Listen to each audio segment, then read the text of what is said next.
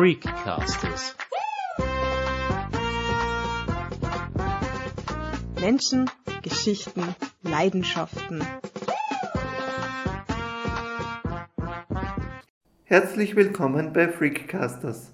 Am Mikrofon begrüßt Sie heute Christoph Dirnbacher. Sherlock Holmes, Star Trek, Perry Roden, Harry Potter, Star Wars oder doch Indiana Jones. Sie alle sind Franchises, die im Laufe der Jahrzehnte zu popkulturellen Phänomenen wurden. Ihre Fans treffen sich am liebsten in Facebook-Gruppen, Internetforen und wenn möglich auch auf Sammlerbörsen oder Fanstammtischen. Grund genug für die beiden Filmemacher Julian Meinert und Norman Eschenfelder, sich die verschiedenen Facetten der Fankulturen einmal genauer anzusehen.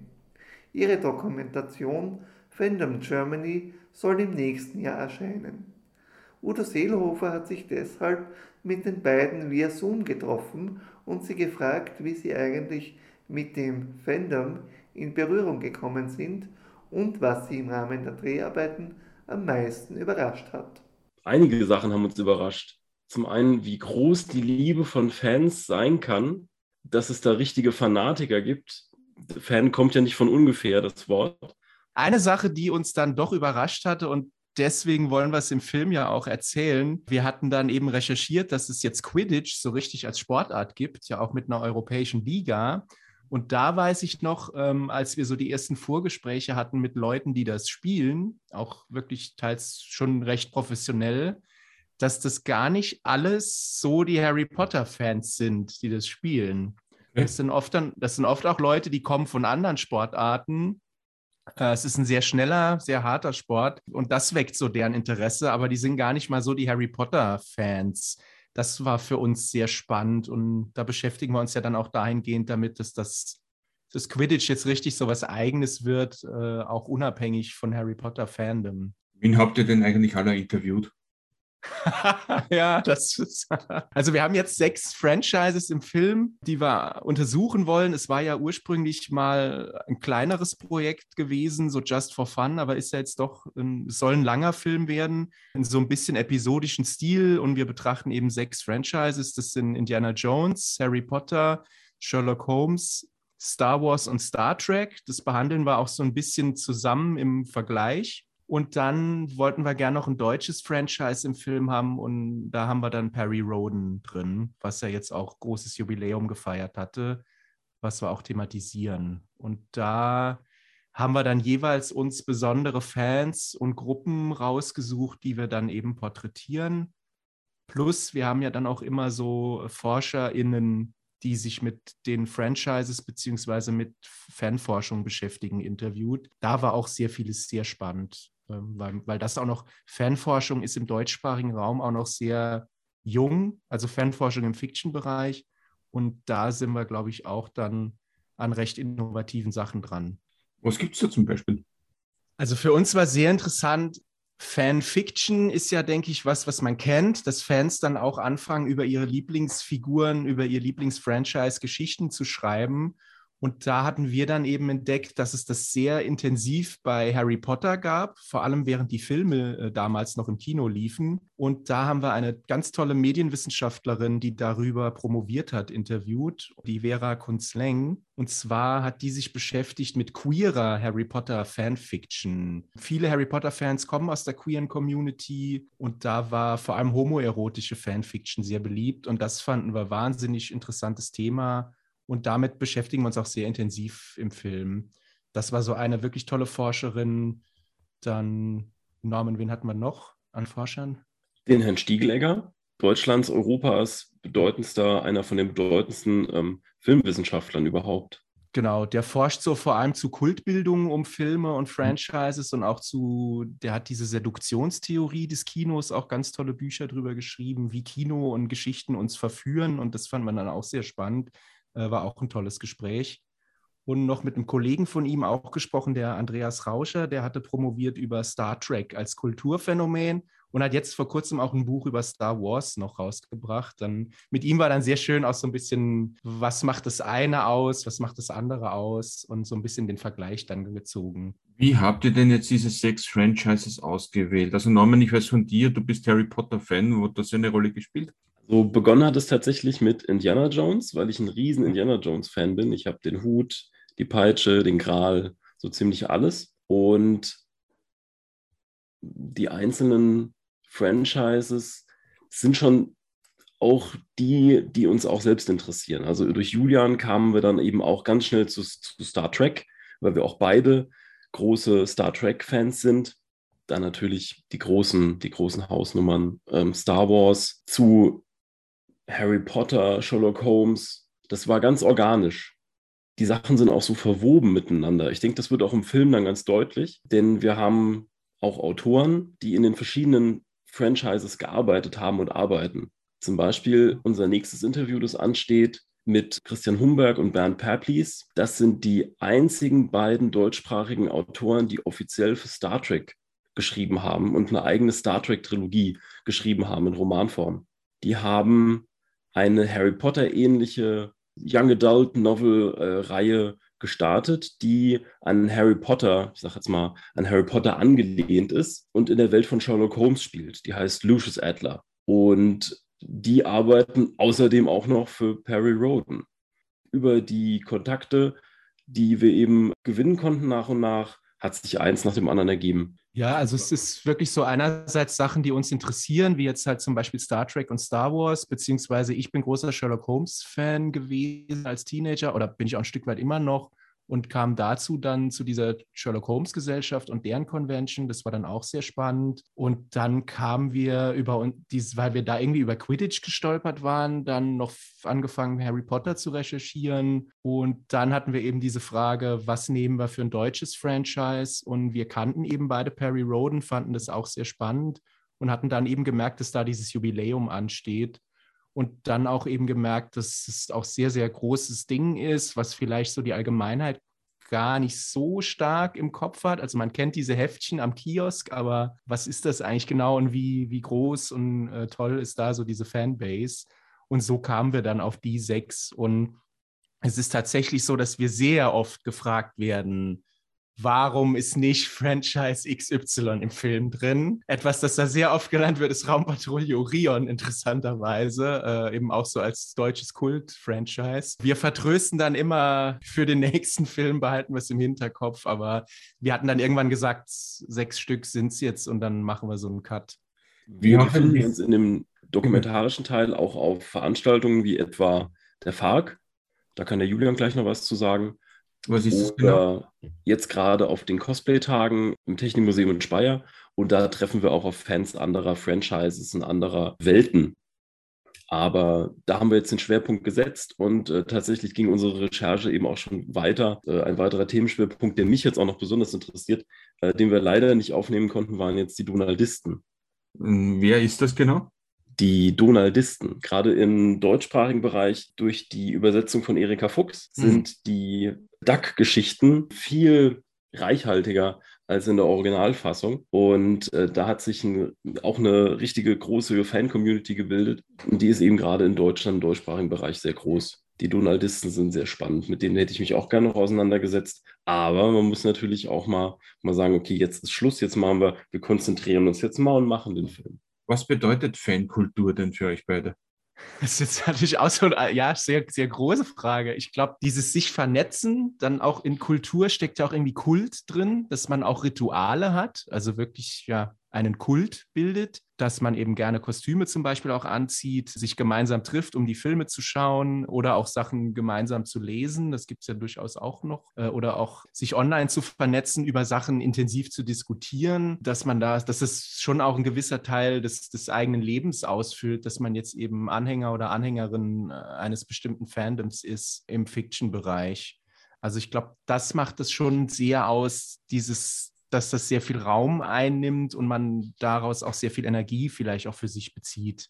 Mhm. Wird wir jetzt mal so meine schnelle Antwort. Und natürlich auch so diese Ritualbildung, sich treffen, vernetzen mit anderen. Natürlich gibt es auch immer mal Leute, die sind dann große Fans von zum Beispiel Star Wars und vernetzen sich gar nicht mit anderen. Die lesen dann eben die Bücher, gucken die Filme und interessieren sich intensiv dafür. Das gibt es natürlich auch, aber ich denke, äh, was dann eben so ein Fandom schon auch ausmacht, dass man sich mit anderen vernetzt, sei es jetzt digital oder auch tatsächlich im, im wirklichen Leben treffen. Wie ist es bei dir, Norman? Ja, gerade das Fansein war ja früher vor dem Internet sehr abhängig von den Fanzeitschriften, den Fanzines, den Leserbriefen in Fantasy-Magazinen. Da gab es, früher gab es das Cinema-Magazin, ich sage früher, es gibt es hoffentlich immer noch. Da gab es dann auch so, so, eine Leserspalte, die habe ich auch immer gern gelesen, damals schon in den, ich sag mal, Ende der 90er Jahre im, im Zeitschriftengeschäft. Und die Hemmschwelle, sich zu vernetzen, zusammenzukommen, ist durch das Internet und durch die Medien, durch die modernen Medien viel geringer als früher, glaube ich. Man ist heute viel schneller dabei, jemandem mal in Instagram eine Nachricht zu schicken, als früher einen Brief zu schreiben, zu adressieren und wegzuschicken, dann hoffen, dass der irgendwo abgedruckt wird und dass man darüber andere Fans erreichen kann. Ich selbst bin seit 14 Jahren im deutschen Indiana Jones Forum aktiv. Ich lese die meiste Zeit mit, schreibe eben nicht, aber die Hemmschwelle, mich damals da anzumelden, war halt einfach bei null. Ja. Und Kultur, die Fankultur, Julian hat es ja auch schon genauso gesagt, so würde ich es auch benennen, aber es ist eben auch das, das Kreative, das Schöpferische, was wir uns jetzt auch insbesondere angucken. Denn die Fans, die wir betrachten, sind auch alle Kunstschaffende, WissenschaftlerInnen. Und das ist auch das, was, was so überraschend für mich war.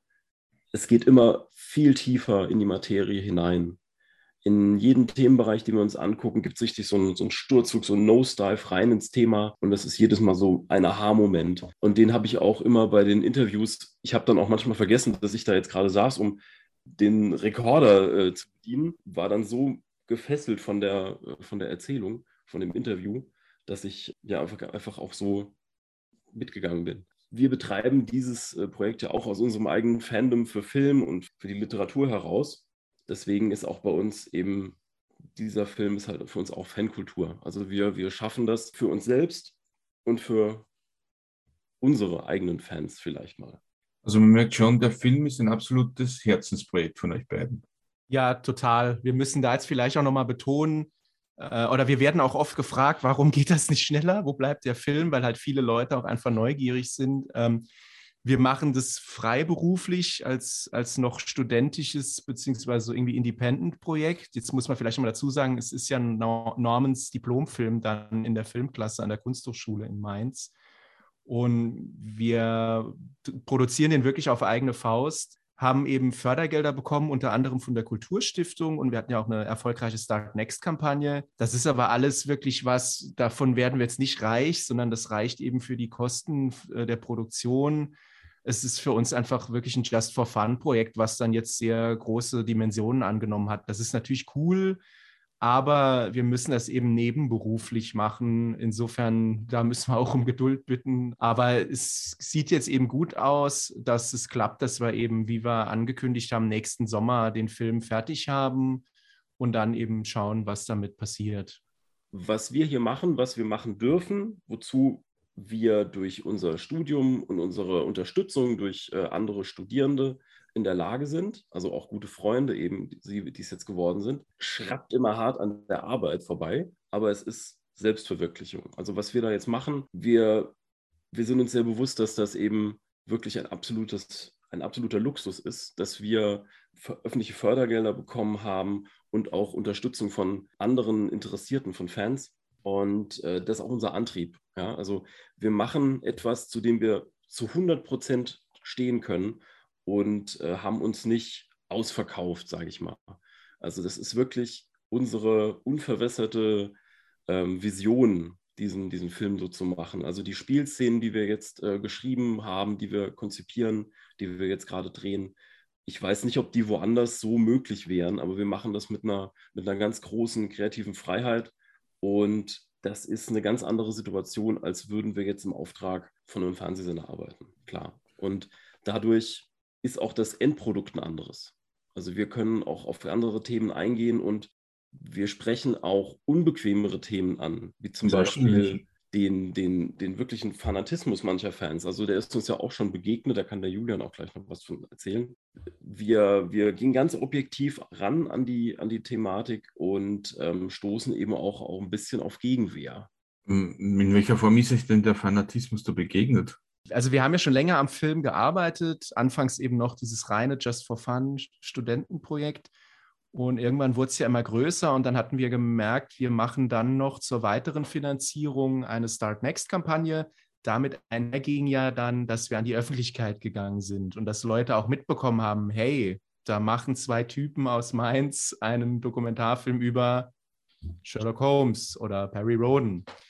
Und dann, ich bekam dann sehr nette E-Mails oder Kommentare von Leuten, die das total spannend und cool finden und sich auch darauf freuen. Ich bekam dann aber auch schon einerseits Nachrichten, die, die zumindest das so ein bisschen kritisch beäugt haben. Hm, was macht ihr da? Habt ihr da überhaupt Ahnung von den Franchises? Und hoffentlich macht ihr da keinen Quatsch. Warum beschäftigt ihr euch nicht nur mit meinem Franchise? Bekam ich auch einige Nachrichten. Also Warum macht ihr nicht eine Doku nur über zum Beispiel Perry Roden? Das war eine Sache. Und dann bekam ich teilweise auch, ich sage es ganz oft, wirklich so sehr arrogant herablassende Nachrichten von wegen, äh, ja, wir haben ja gar keine Ahnung und warum haben wir den Fanverein interviewt und nicht den anderen? Und ja, der Film wird hoffentlich gut, aber ihr scheint da ja nicht so viel Ahnung zu haben, was ihr tut. Das war dann schon ein bisschen hart, weil äh, noch arbeiten wir an dem Film. Das ist ja unser Film. Und ja, ich kann die Kritik verstehen.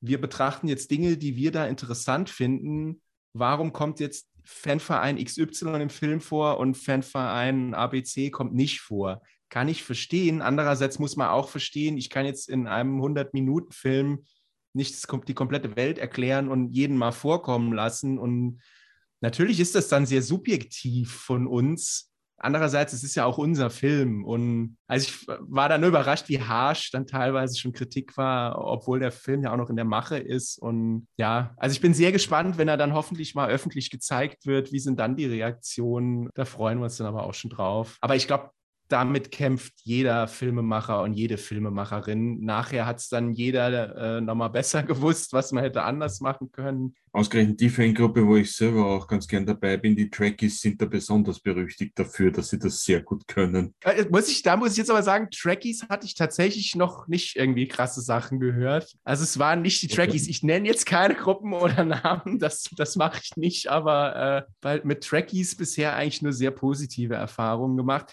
Wir fanden es ganz witzig, das Konzept Star Trek und Star Wars im Vergleich. Wie sind die Fans auch vielleicht anders drauf? Was gibt es da für Unterschiede? Ich hoffe, dass der Ansatz, so wenn der Film dann gezeigt wird, auch gut ankommt, dass man da so ein bisschen beides zusammen betrachtet im Vergleich. Funktioniert auf jeden Fall dramaturgisch gut und ist sehr spannend, das Thema so aufzubereiten ja auch immer wieder so ein bisschen, also man sagt, die haben ein bisschen ein Konkurrenzverhältnis, Trekkies und Star Wars-Fans, oder? Äh, ja, einer, ja, einerseits schon. Also die beäugen sich auch gern mal kritisch. Andererseits muss ich aber auch sagen, zu meiner großen Überraschung, es gibt auch viele Leute, die einfach beides mögen, weil es ja auch dann doch recht unterschiedlich ist und auch hm, andere Sachen andere Bedürfnisse befriedigt. Ich formuliere es mal so. Star Trek ist ja wirklich, zumindest klassisches, reines Star Trek, ja diese Utopie, diese positive Zukunftsutopie und da wird sich sehr viel mit ethischen und philosophischen Fragestellungen beschäftigt, äh, also quasi klassische Science Fiction.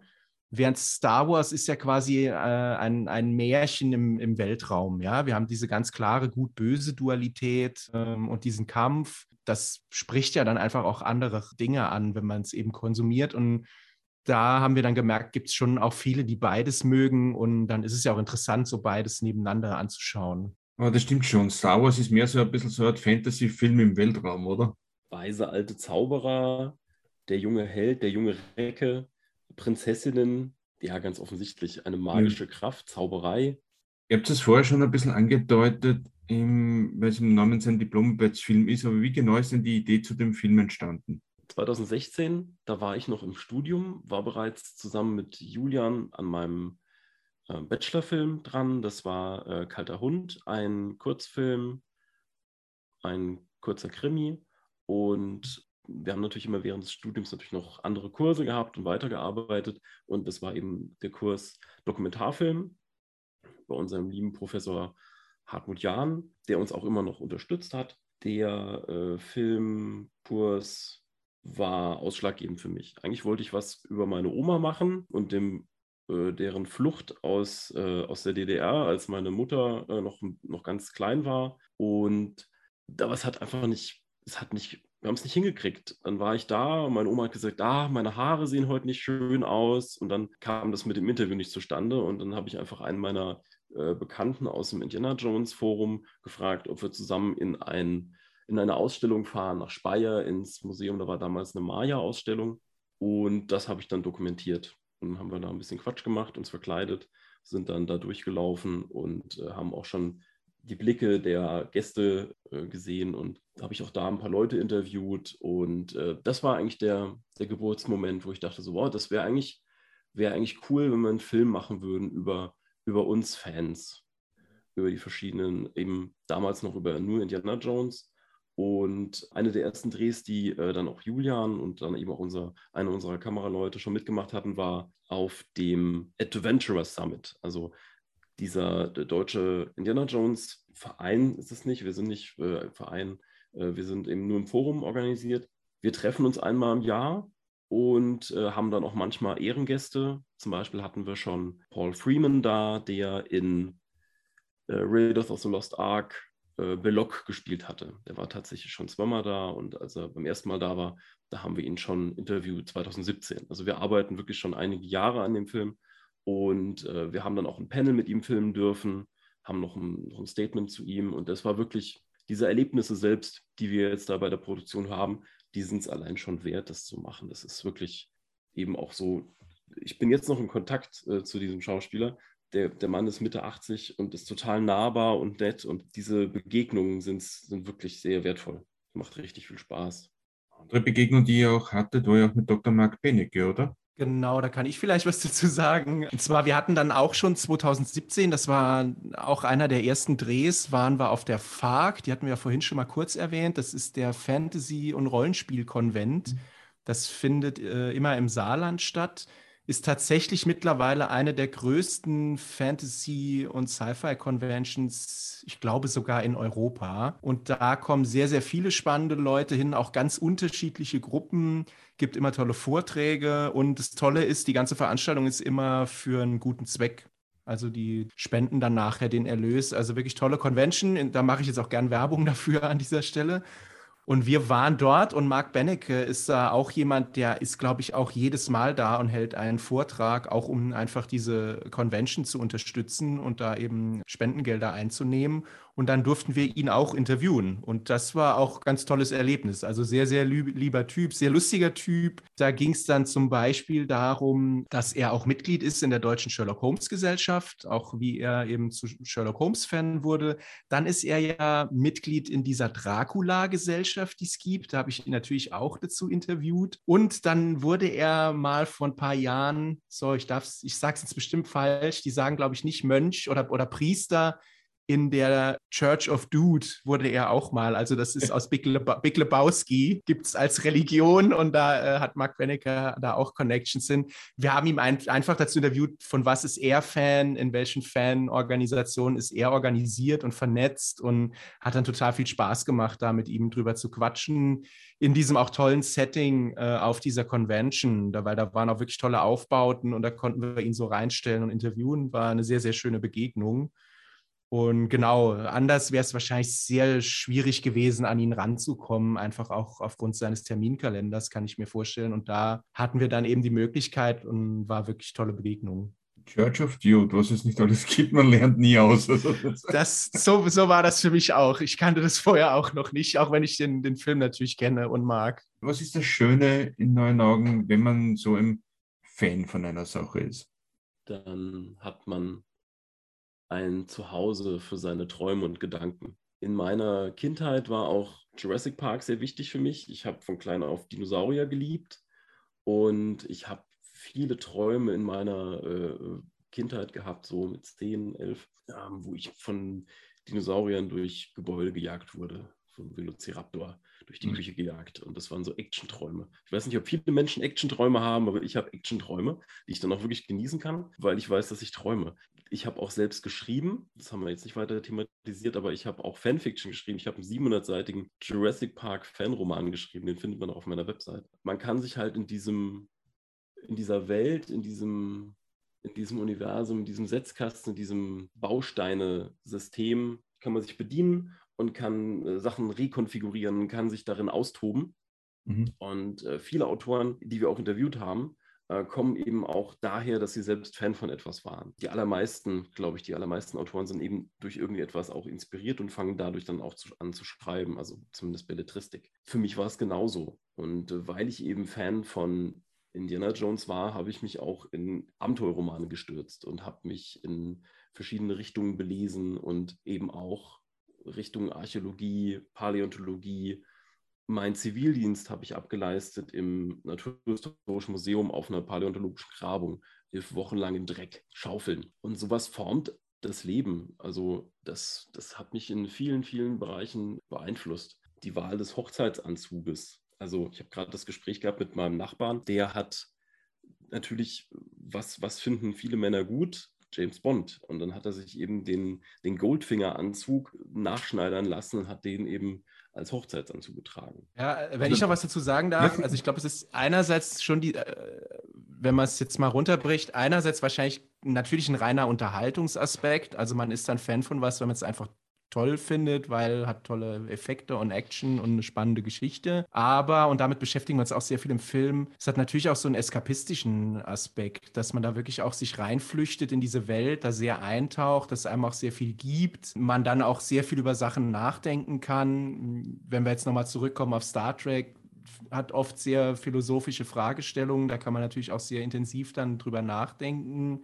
Dann, was Norm jetzt schön gesagt hat, die Berufung auch dadurch finden. Wir haben auch im Film einen ganz tollen Archäologen, also ist heute erfolgreicher Berufsarchäologe, weil er von klein auf riesen Indiana Jones-Fan war. Das fanden wir natürlich auch diesen Mann einfach faszinierend, dass quasi das Fansein die Berufung, die Profession irgendwie vorgibt. Und was da auch ein Aspekt ist, der uns sehr beschäftigt hat, ich glaube, wir als Menschen so Ent Entwicklung des Homo sapiens. Wir lieben das einfach, Geschichten zu erzählen, uns Dinge, die es nicht gibt, vorzustellen. Das macht ja auch uns als Spezies aus, dass wir diese krasse Fantasie entwickelt haben. Und das findet man dann natürlich auch, indem man dann als Fan von was, indem man sich das anschaut und sich damit beschäftigt, auch so, weil es die eigene Fantasie anregt und, und irgendwie befriedigt. Und man da natürlich auch so die Gefühle durchlebt, ja. Das geht ja irgendwie zurück bis irgendwie Dramentheorie nach Aristoteles, dieses, man muss mit dem Held mitfiebern, um dadurch irgendwie äh, Gefühle zu empfinden und das macht uns Menschen einfach Spaß. Das ist, glaube ich, sowas, was da alles äh, bedacht werden muss. Ich glaube, es ist bei Perry Roden zumindest ist es ja, glaube ich, auch so, dass da viele Fans der ersten Stunde jetzt zu den Autoren auch gehören, oder? Genau, das ist, Norman hat es ja eben schon schön gemeint, das haben wir auch sehr gemerkt und da hast du vollkommen recht, gerade bei Perry Roden ist das wirklich ein Phänomen,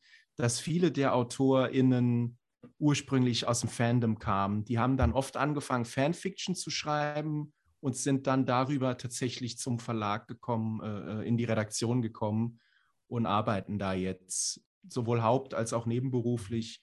Das gibt es da auch beides. Das ist wirklich auch so ein Phänomen, ja. Ähm, ist auch ein ganz gutes Beispiel dafür, wie so ein Fandom sich auch selbst quasi am Laufen halten kann. absolut, ja, ja. Kann man sagen, dass es einen ein bisschen kreativer macht? Oh ja, ich glaube schon. Also es, es gibt ja auch Menschen, die interessieren sich gar nicht mal so sehr für Filme oder verrückte Geschichten oder so. Also das begegnet mir auch immer mal, dass dann Leute sagen, sie gucken gar nicht gern Filme oder lesen auch nicht viel oder wenn eher schlichtere Sachen, denen ist dann irgendwie so die ganze Welt von Star Wars oder so schon zu krass. Aber ich glaube, dann gibt es halt auch Leute, die da wirklich sich eben intensiv reinsteigern, das auch brauchen und da dann auch das dann da finden. Ähm, da, ja, würde ich schon sagen, dass das da dann diesen Nerv trifft. Wie habt ihr eigentlich die Produktion des Filmes organisiert? Jetzt vor allen Dingen in Zeiten von Corona. Normalerweise würde man sagen, man geht auf die Fan-Conventions, filmt dort, interviewt die Leute, die haben ja auch alle nicht stattgefunden. Wie hat das funktioniert? Ja, die Pandemie hat uns leider sehr viel Zeit gekostet. Eigentlich wollten wir schon längst fertig sein. ja, also wir wollten, genau, ursprünglich wollten wir den Film eigentlich die dieses Jahr oder sogar schon 2020 fertigstellen. Aber natürlich wegen Corona hat nichts stattgefunden. Wir haben dann, ich weiß gar nicht mehr, ich glaube, zwei Interviews haben wir äh, remote gemacht. Das war allerdings auch mit Leuten, die tatsächlich weiter weg leben die, die benutzen wir dann auch im Film. Das war auch okay, aber wir haben dann für uns entschieden, wir machen jetzt nicht noch mehr Aufnahmen per Skype-Interview, weil wir keine Skype-Interview-Doku am Ende haben wollen. Wir haben uns dann auch dafür entschieden, dass wir Corona im Film nicht groß thematisieren, weil wir nicht wollten, dass das jetzt diesen Film auch noch irgendwie überschattet und eine Corona-Doku wird. Also es soll eben um die Fans und die Vereine gehen, die wir porträtieren und dann nicht darum, wie die mit Corona kämpfen. Das wäre dann irgendwie Fandom Corona oder so geworden. Das war dann auch eine Entscheidung, die wir getroffen haben. Einerseits brauchen wir dann jetzt eben länger, bis der Film fertig ist. Andererseits konnten wir dadurch dann noch, weil wir mehr Zeit hatten, diese Start Next-Kampagne launchen und haben auch noch ein bisschen mehr Geld für Effekte und Animationen bekommen. Und der Film sieht dann am Ende auch auf jeden Fall äh, noch besser aus. Also wir versuchen da jetzt auch so den Vorteil zu sehen. Ja. Genau, wir haben das Beste draus gemacht und haben noch den ganzen Themenbereich Perry Roden aufgemacht. Und das wäre vorher nicht möglich gewesen. Tatsächlich hatte ich schon 2016 mit äh, dem Autor Andreas Eschbach geschrieben, den ich über die Jahre immer wieder mal geschrieben hatte. Der hatte, als ich ähm, junge war, hatte der eine Website und, also er hat immer noch die Website, aber er hatte auf seiner Website ähm, so Schreibtipps für, für angehende Schriftstellerinnen. Und da habe ich mich eingelesen und hatte dann da damals vor, vor über 20 Jahren mal Kontakt zu ihm gesucht und ihn auch tatsächlich bekommen. Und äh, jetzt hatte er mir 2016 geschrieben, ah, aktuell klappt es nicht. Und das war nämlich so, dass er an der Arbeit saß vom irgendwie 900-seitigen Perry Roden Prequel-Roman. Dann hat es aber dann tatsächlich vor einem Jahr hat's geklappt und dann konnten wir dieses Mikrofon habe ich dann zu ihm geschickt nach äh, Frankreich, wo er wohnt. Dann haben wir remote ein Interview geführt mhm. und da haben wir auch festgestellt, dass das nicht cineastisch genug ist das, was wir jetzt hier gerade machen, so eine Fernschaltung für die Nachrichten, ist das okay für, für Interviews, aber nicht, wenn wir das wirklich im Kino zeigen wollen. Und äh, ich denke, dass wir eine Lösung finden, diese Aufnahmen, die wir gemacht haben, gut einzusetzen. Da haben wir auch Ideen zu. Aber wir wollten eben nicht noch mehr in der Richtung produzieren. Das hat uns jetzt äh, ein bisschen ausgebremst und natürlich auch beispielsweise das Quidditch-Team, das wir ähm, auch schon den ganzen Zeitraum über die letzten Jahre äh, begleiten wollten, konnte auch gar nicht trainieren, weil es ist ja Teamsportart, Kontaktsportart, das war verboten. Ja, das, äh, jetzt ist schon wieder Herbst und, und dann kommt der Winter und dann wird es erstmal wieder Frühjahr. Und ich denke, dass wir auch im Frühjahr, auch wenn wir jetzt gerne im Sommer, ich sag mal Frühjahr, Sommer, wo wir eigentlich fertig sein, wir werden bis zuletzt noch neues Material drehen dürfen müssen. Man will dann ja die Schauwerte, die es ein Fandom ja auch bietet und die ganzen Franchises ihm bieten, die will man dann ja auch herzeigen. Also alleine schon, wenn ich nur denke an die ganzen Star Wars, Star Trek, Harry Potter Cosplays und was es da alles gibt, das wäre ja schade, wenn man da drum umfallen würde. Genau, absolut. Und wir sind sehr froh. Wir waren ja jetzt wieder auf den ersten Conventions und haben die gefilmt äh, und auch so besondere Fangruppen, die wir dann jetzt noch porträtieren wollen, können sich auch wieder treffen und, und irgendwie zusammen äh, Sachen machen, dass wir das dann jetzt auch endlich wieder begleiten können. Wir waren da jetzt ausgebremst worden, aber jetzt geht es endlich wieder weiter und hoffe auch, dass äh, die Pandemie sich jetzt äh, im Zaum hält und wir da nicht nochmal Ärger kriegen und dass wir dann eben nächstes Jahr fertig werden mit dem Film, genau. Die Fandoms hat schon lange vor der Pandemie gegeben und die wird es auch noch lange nachher geben, hoffe ich. Also. Ja, das war auch so, ein, so etwas, was jetzt auf deine erste Frage zurückzukommen, ähm, uns sehr überrascht hatte, war, wie alt das Phänomen von äh, Fandom in Deutschland und Cosplay tatsächlich schon ist. Also die Sherlock Holmes Gesellschaft, die jetzt existiert, die bezieht sich auf die, auf die erste Sherlock Holmes Gesellschaft, die es schon vor über 100 Jahren gab. Und äh, schon damals hat man sich dann an den Reichenbach-Fällen getroffen, hat sich kostümiert und gemeinsam gelesen und rezitiert. Dieses Phänomen ist wirklich schon sehr alt und wir sprechen ja auch noch mit einem Archäologen und vielleicht ist das ganze Thema ja noch äh, älter. Vielleicht gab es ja schon frühere Phänomene dieser Art. Wenn du die Reichenbach-Fälle erwähnst, da fällt mir auch ein ganz früher Fall von Fan Zorn ein, nämlich als Arthur Conan Doyle eben Sherlock Holmes dann den Reichenbach-Fällen sterben lassen wollte und mit einer Lawine von Zornbriefen überdeckt worden ist. Er hat nicht nur Sherlock Holmes, sondern auch gleich noch den Shitstorm mit dazu erfunden von den Fans. Also da sieht man auch ganz gut, dass das gar nicht so ähm, ein junges Phänomen ist, wie man immer denkt. Man, wenn man immer so Fans und Nerds und Geeks und so hat, dann denkt man vielleicht zurückgeben an die ersten Star Wars-Filme oder eben Star Trek. Aber es geht schon sehr viel länger zurück, oder? Täuscht mich das?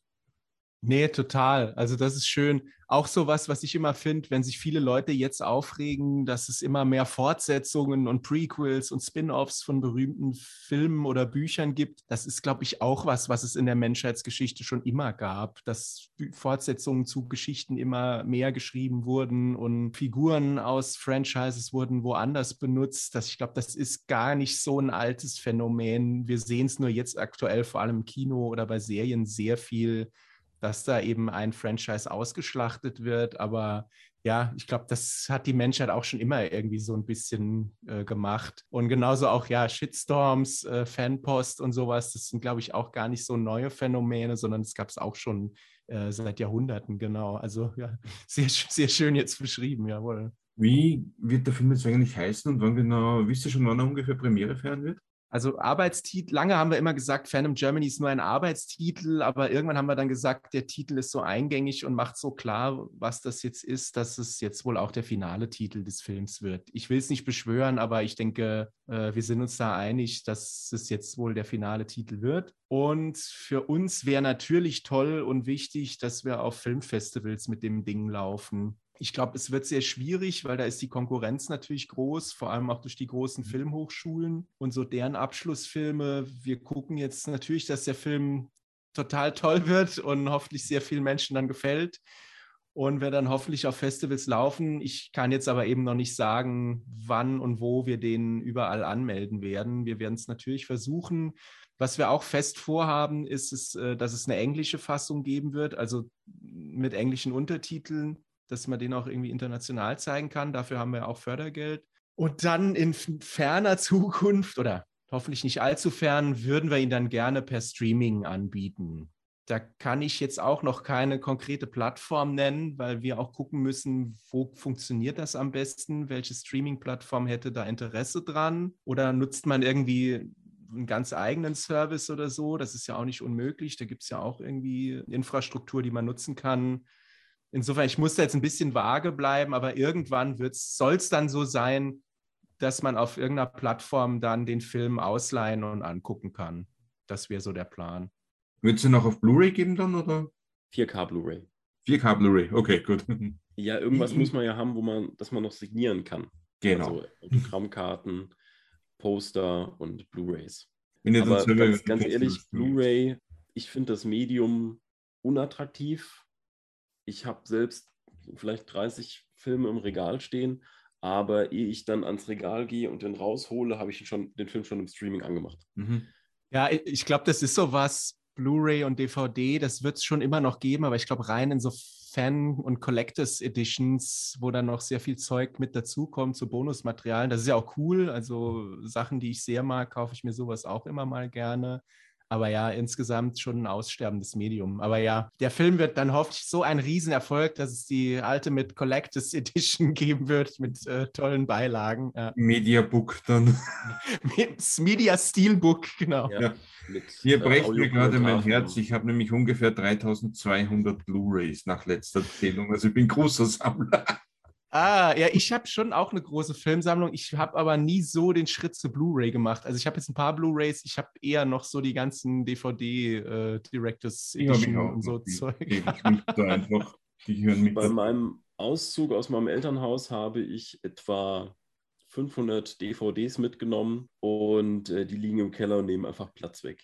Oh. Ich finde, es ist was anderes als Bücher sammeln. Bücher sind nicht abhängig von einem elektrischen Gerät, um sie zu konsumieren und stellen auch für mich nochmal was anderes dar. Aber da können wir nochmal ein anderes Gespräch drüber führen. Das stimmt natürlich, ja. Welche Tipps würdet ihr denn jemandem geben, der merkt, er ist halt Fan von Harry Potter oder Star Trek oder irgendeinem anderen Franchise eben und er möchte sich gerne ein bisschen im Fandom engagieren?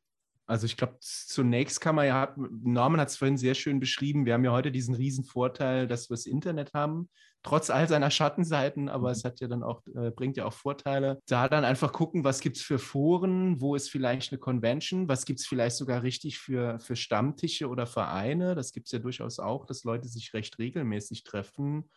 Und vielleicht dann auch gucken, findet man einen Verein oder eine Gruppe, die das mit irgendwas kombiniert, was man spannend findet gerade Harry Potter zum Beispiel, wenn man jetzt ein sehr sportlicher Mensch ist, kann man ja zum Beispiel mal Quidditch ausprobieren. Oder wir machen im Film jetzt bald noch, drehen wir ein Porträt mit, mit einer Gruppe von Star Wars-Fans, die machen so Lichtschwert-Choreografien mhm. und bauen auch ihre Lichtschwerter selber.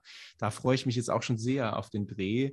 Das ist, glaube ich, auch so was. Wenn man da mal ein bisschen im Netz recherchiert, findet man da sehr spannende Menschen und dann wenn man da extrovertiert ist, einfach mal hingehen und die Leute tatsächlich treffen. Ansonsten kann man ja aber auch im Internet sich erstmal mit Leuten austauschen und vielleicht in Foren oder Gruppen bei Facebook, Gruppen bei Instagram mit Leuten vernetzen und einfach mal ein bisschen auch, ja, ich sag mal, rumnerden, was, was äh, ich ja auch dann auch gern mache mit irgendwie Franchises, von denen ich Fan bin. Das immer wieder gerne, welche Batman-Filme sind die besten und warum. Mhm. Damit kann man so ganze Nächte füllen und das ist ja dann schön, wenn man da Leute trifft, mit denen man angeregt diskutieren kann. Also so nach dem Motto, welche Batman-Filme sind die besten und warum nicht Batman und Robin? das, ja, ich glaube, das wird, wird so ziemlich jeder Batman-Fan unterschreiben, genau. Wie siehst du das, Norman?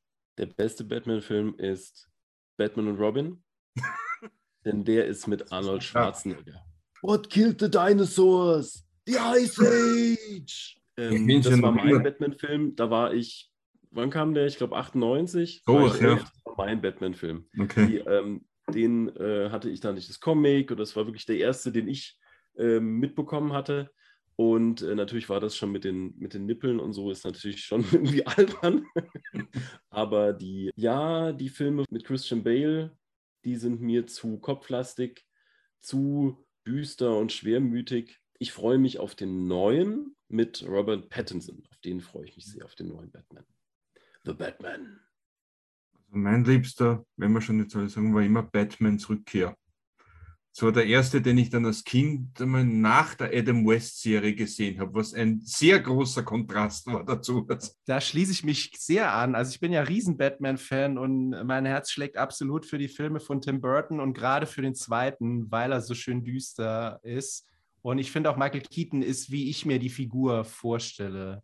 Also dieser eher introvertierte, schon auch ja, äh, sehr düstere Kerl, der auch immer irgendwie am Grübeln ist. Sehr sympathisch, vielen Dank.